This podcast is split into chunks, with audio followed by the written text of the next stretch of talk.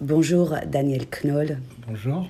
Euh, le 23 mars 2018, en plein cœur de Paris, votre mère, Mireille Knoll, était sauvagement assassinée dans son appartement par deux individus dont l'un était son voisin, assassiné parce qu'elle était juive.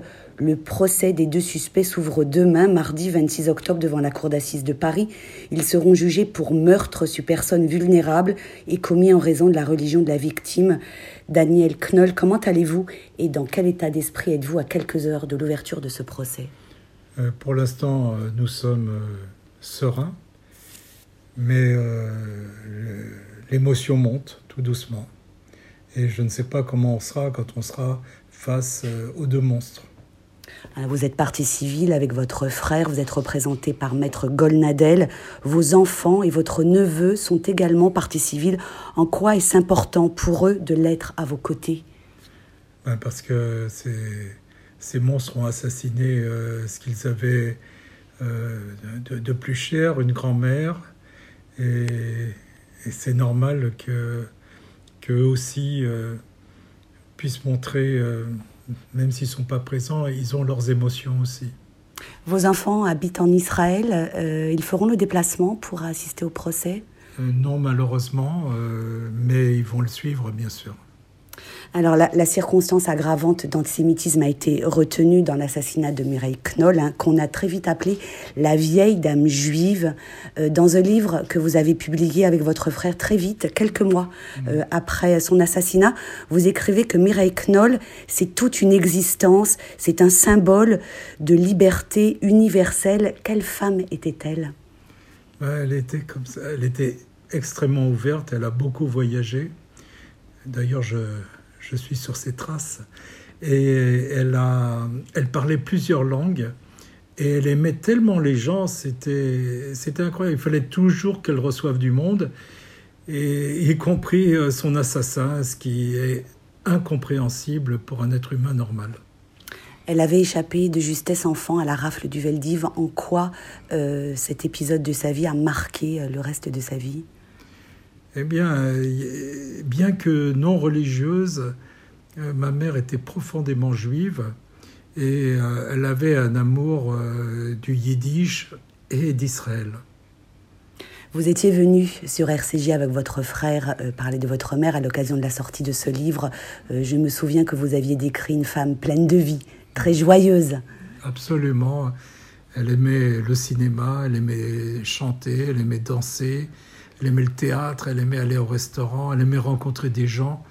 Et, elle avait euh, vraiment au niveau culturel euh, euh, beaucoup de, connaissances. Elle s'intéressait à tout et elle lisait des écrivains de partout, et notamment des écrivains israéliens et autres. Elle leur a ouvert la porte, peut-on lire sur la couverture de votre livre? Ils l'ont tuée parce qu'elle était juive. Lorsque vous apprenez la mort de votre mère ce 23 mars 2018 en fin de journée, vous l'ignorez encore.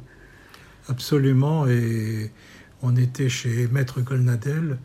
Et justement, on est en train de dire que malheureusement, ça sera euh, un cas habituel d'assassinat quand j'ai reçu au même moment, euh, envoyé par mon ami euh, Monsieur Toiti, euh, un SMS disant que le parquet reconnaissait l'acte antisémite.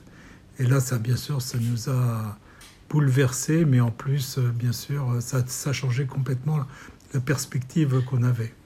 Est-ce que ça vous a étonné? Votre mère parlait de, son judaïsme facilement? Oh, très facilement. Oui, oui, oui, parce qu'elle aimait les juifs. Elle n'était pas religieuse, mais elle aimait les juifs.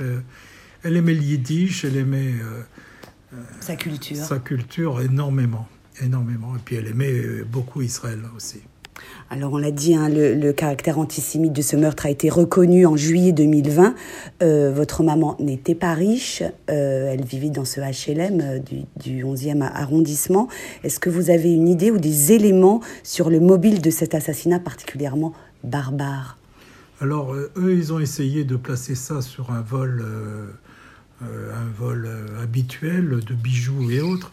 Mais euh, ma mère, euh, il la connaissait depuis l'âge de 8 ans, il savait qu'elle n'avait pas beaucoup d'argent, et il lui a rendu de nombreux services, d'après ce qu'elle disait. Et, euh, il n'y avait rien, il y avait rien. Elle gagnait 800 euros par mois euh, avec l'APL. Donc il n'y avait rien à voler chez ma mère. Et puis les, quelques bijoux qu'elle avait, elle les avait déjà donnés à mes filles. Donc euh, le, motif du vol est complètement absurde. Euh, votre maman avait 85 ans, elle était affaiblie par la maladie du Parkinson. Néanmoins, elle avait toute sa tête. Ah, ça, c'était, ça fonctionnait à 100%. Hein. Elle, était, elle était intelligente, elle était vive, et puis... Euh, non, elle suivait bien les choses. Hein. Elle était vraiment... Elle était au courant, elle regardait Calvi tous les, tous les soirs. Euh, il n'y avait aucun problème pour elle de, réflexion. Donc c'est, c'est insupportable de, de, penser qu'elle a reçu ce, cet assassin avec amour et gentillesse et que, et, que ce monstre a, trahi euh, sa confiance. Alors si on parle de son voisin hein, de, qui, vivait euh, dans l'immeuble, elle le connaissait depuis longtemps. Euh, vous saviez que votre maman entretenait cette relation avec, amicale avec cet homme? Oui, parce qu'une fois elle me l'a dit. Et bon, la seule chose c'est que quelques mois auparavant, il y avait eu, il y avait eu quelque chose qu'il avait de nouveau emmené en prison parce qu'il s'était permis de, de dire des choses devant une jeune fille de 12 ans et en plus de la toucher, d'essayer de la toucher. Et la mère avait porté plainte, avec raison. Et, donc, euh, il avait été en prison pour ça, libéré avant la fin de sa peine, comme euh, on fait d'habitude. Et en plus, je, crois qu'il avait l'interdiction de venir dans le 11e arrondissement. Or, personne ne nous l'avait dit. Et mon épouse, le, voyant à la maison, parce que nous, on avait conseillé à ma mère de ne plus le voir, euh, elle a réussi à le faire sortir le matin et l'après-midi, il est revenu. Et votre femme est venue voir votre maman euh, ce vendredi après-midi, votre frère. Vendredi matin. Le vendredi matin, votre frère également est passé dans la journée et ils l'ont croisé. Et oui, bah, j'ai appelé mon frère pour lui dire mais, que Jovita, mon épouse, avait vu euh, le, futur assassin. Et mon frère me dit, bah, il est en face de moi. Et ça posait un gros problème à mon frère après. Ensuite, il a appelé votre maman un peu plus tard dans l'après-midi. Il a essayé de voir si euh, ma mère lui disait qu'elle voulait s'en débarrasser, parce que mon épouse avait réussi à le faire sortir de, de chez elle euh, à midi, mais on ne pensait pas qu'il allait revenir. Euh, alors il y a toujours des zones d'ombre hein, du côté des accusés. Ils ont changé euh, plusieurs fois de version. Ils s'accusent mhm. mutuellement hein, du meurtre de Mireille Knoll. Euh, est-ce que vous espérez que ce procès permettra de faire toute la lumière sur les circonstances de sa mort? Bien sûr, c'est un souhait que nous avons. Mais vous savez, quand vous avez affaire à des monstres, les monstres ne savent pas dire les vérités. Ça va être très difficile la mère de l'un des accusés euh, qui vivait dans l'immeuble de, Mireille Knoll, euh, elle est euh, également jugée à partir de demain. Elle est notamment soupçonnée d'avoir lavé le couteau qui a servi au crime. Elle a été laissée en, liberté sous contrôle judiciaire. Vous aviez, par la voix de votre avocat, demandé qu'elle soit placée en détention. Ça n'a pas été entendu. C'est quelque chose qui vous a meurtri. Oui, parce que cette femme a agi d'une façon horrible euh, elle connaissait ma mère. Elle lui a même téléphoné euh, pour que ma mère ne porte pas plainte. Ma mère n'avait pas l'intention de porter plainte. Euh, et ce qu'elle a fait, il n'y a, pas de mots pour ces gens-là. Pour ces gens-là, on tue au nom d'Allah, c'est insupportable. C'est insupportable. L'islamisation de l'un des accusés, c'est quelque chose qui vous paraît avéré? Ça peut expliquer. Il y a des grandes chances que effectivement c'est ce qui se soit, c'est ce qui s'est passé. Et regardez, de toute façon, dans toute la France, on assassine au nom de Allah, alors que je connais aucun Dieu qui souhaite euh, la mort de qui que ce soit.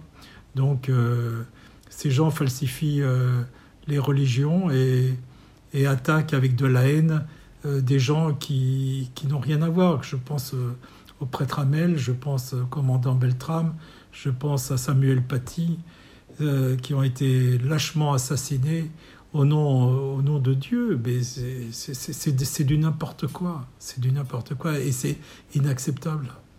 Euh, immédiatement après le meurtre, des scellés ont été apposés sur euh, la porte de l'appartement de Mireille Knoll.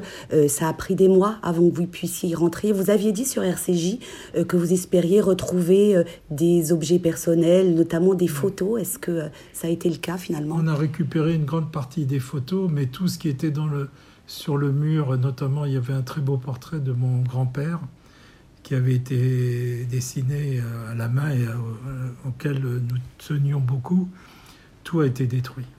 Brûlé, hein, puisqu'il faut rappeler que euh, les deux euh, suspects. Ils ont osé mettre le feu. Mais comment des, des énergumènes comme ça mais, mais, mais vous vous rendez compte, ils mettent le feu dans l'appartement, sachant que lui, il a sa mère au sixième ou septième étage. Comment ils ont... Et en plus, les HLM l'ont relogé dans le 16e arrondissement, ce qui me semble complètement aberrant. Mardi dernier, vous avez euh, inauguré euh, une allée dans le 11e arrondissement qui porte le nom de votre mère et vous avez à cette occasion demandé qu'une journée, celle du 23 mars, le jour de sa mort, porte son nom.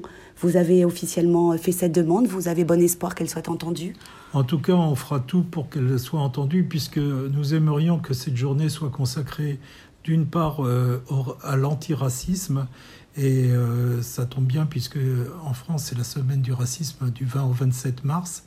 Et que l'autre demi-journée soit consacrée aux personnes âgées parce qu'on euh, on trouve que trop de personnes âgées sont délaissées par leur famille. Euh, les jeunes oublient qu'un jour ils seront dans la même situation et on voudrait vraiment les motiver. Et d'autre part, je rajoute que nous pensons que les jeunes des lycées devraient aller dans un camp de concentration pour enfin comprendre ce qu'est vraiment l'horreur. Donc c'est le sens du, combat que vous menez euh, depuis, euh, depuis la mort de votre maman. Oui, et puis ça s'est accentué, ça s'est réfléchi au fur et à mesure euh, de nos discussions avec des gens. Et, et moi, je, je, pense qu'on devrait faire comme en Israël, envoyer les jeunes dans des visiter des camps de concentration et, et, qu'ils soient bouleversés, ce serait pas un mal parce que il faut qu'ils réagissent et qu'ils comprennent que le racisme est, insupportable. Et, surtout nous, les juifs, qui subissons plus de 50% des attaques euh, racistes en, France, c'est insupportable. Euh, Daniel Clone, comment vit-on, comment vivez-vous, vous, votre frère, votre famille depuis, depuis cet assassinat euh, On parle pour les victimes de terrorisme et de leurs proches de reconstruction. Est-ce que ce terme a un sens pour vous? Reconstruction, je ne sais pas, mais euh, on espère après ce procès qu'on aura, on sera un petit peu, euh, un libéré, libéré de, de la tension, de la tension nerveuse. Merci, merci d'avoir répondu aux questions du RCJ. Merci à vous.